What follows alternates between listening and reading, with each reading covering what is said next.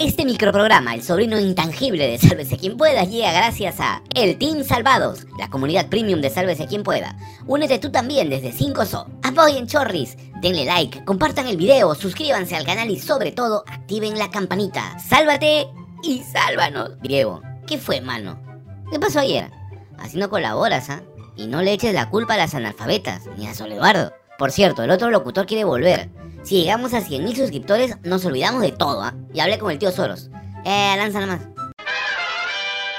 Y continuando con las brillantes ideas para salir de la crisis, la presidenta Dina Boluarte convocó a los líderes de los partidos políticos para dialogar en Palacio de Gobierno. Según la cuenta de Twitter de la Presidencia de la República, a partir de hoy, miércoles 15, Boluarte se reunirá con personajes de la talla de César Acuña, Vitocho, Keiko Fujimori, Vladimir Cerrón, Pepe Luna, probablemente alguien zombie de Lapra y algún otro más que represente a los partidos políticos que actualmente gozan del rechazo mayoritario de la población. Buena idea, Presidenta. Así se construye diálogo con el sector más desprestigiado del país Esperaremos con ansia la conferencia de prensa o por lo menos las fotitos de la cuchipana. Hablando de la presidenta, ayer se reunió con el alcalde de Lima, Rafael López Aliaga, en Palacio de Gobierno. Solo enviaron unas cuantas fotitos del encuentro, que según la versión oficial sirvió para articular esfuerzos e impulsar obras de infraestructura y saneamiento básico. Como se ven en las fotos, ambos aparecen muy sonrientes y abrazaditos. Atrás quedaron los ataques de uno contra otro, antes de ocupar los cargos que hoy ostentan. Recordemos que antes de ser alcalde, López Aliaga pedía la vacancia de Castillo y de Boluarte, acusándolos de representar al comunismo y al terrorismo y de haber sido financiados por los dinámicos del centro. Analicemos bien cómo llegó el señor Castillo y la señora Boluarte, ¿ya?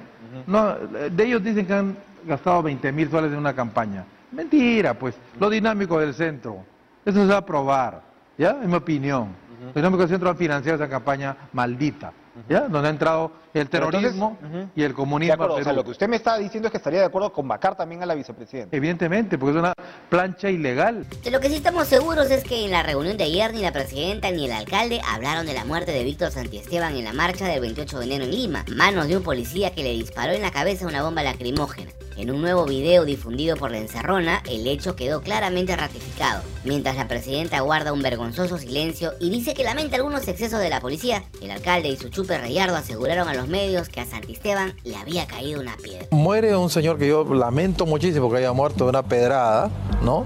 Esa pedrada no la lanza la policía, por si acaso. Que se están investigando las razones eh, de su muerte, pero todo parece indicar que ha sido como un eh, objeto eh, contundente, es decir, con un proyectil, probablemente con una piedra de esas que hemos visto en las imágenes de la municipalidad. Parece que las autoridades de la Plaza de Armas tienen ahora más coincidencias que discrepancias.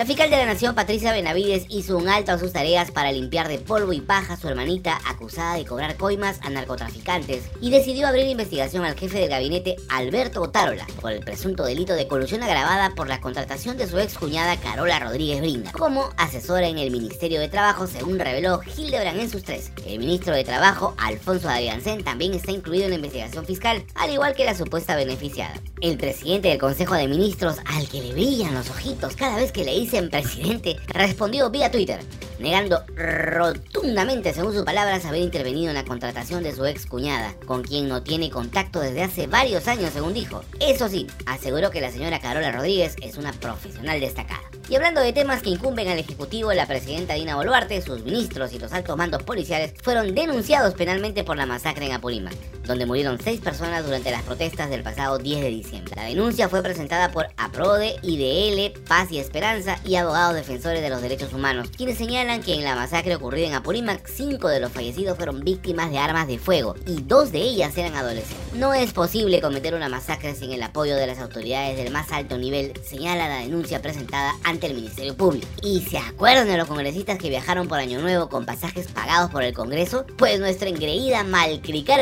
reapareció a lo grande para justificarlo todo. Ahorita te contamos el chisme completo. Este es momento de pasar el sombrero. Regresamos con más información. Apoya Pechorri.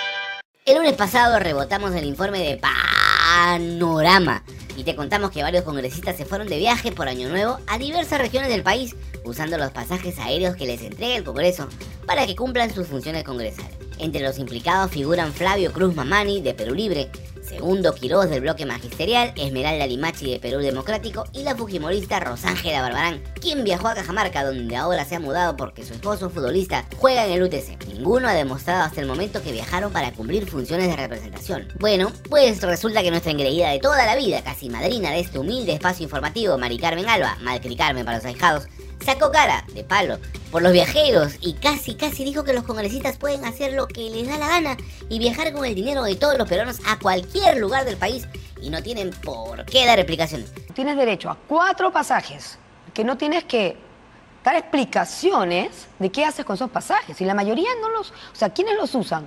Todos los que viven en regiones y van el fin de semana y regresan a su casa.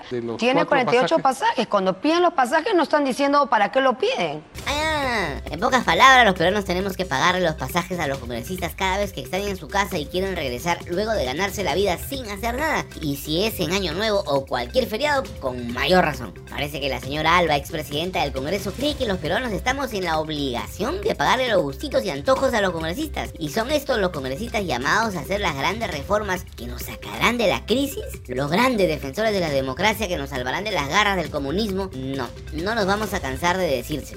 Son todos una vergüenza. A propósito de la señora Alba, la Comisión de Relaciones Exteriores que ella preside declaró persona no grata al presidente de Colombia, Gustavo Petro, por las fuertes declaraciones que dio sobre la policía del Perú. Marchan como nazis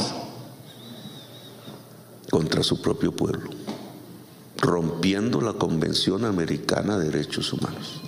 La comisión también aprobó convocar a la canciller María Gervasi para que explique las acciones que vienen tomando las misiones diplomáticas peruanas para explicar en el extranjero la crisis política y social que vive el país. Desde aquí les contamos que Gervasi ya metió la parte en el extranjero y dijo que el gobierno no tiene pruebas de lo que dice sobre supuestos grupos criminales que estarían detrás de la marcha.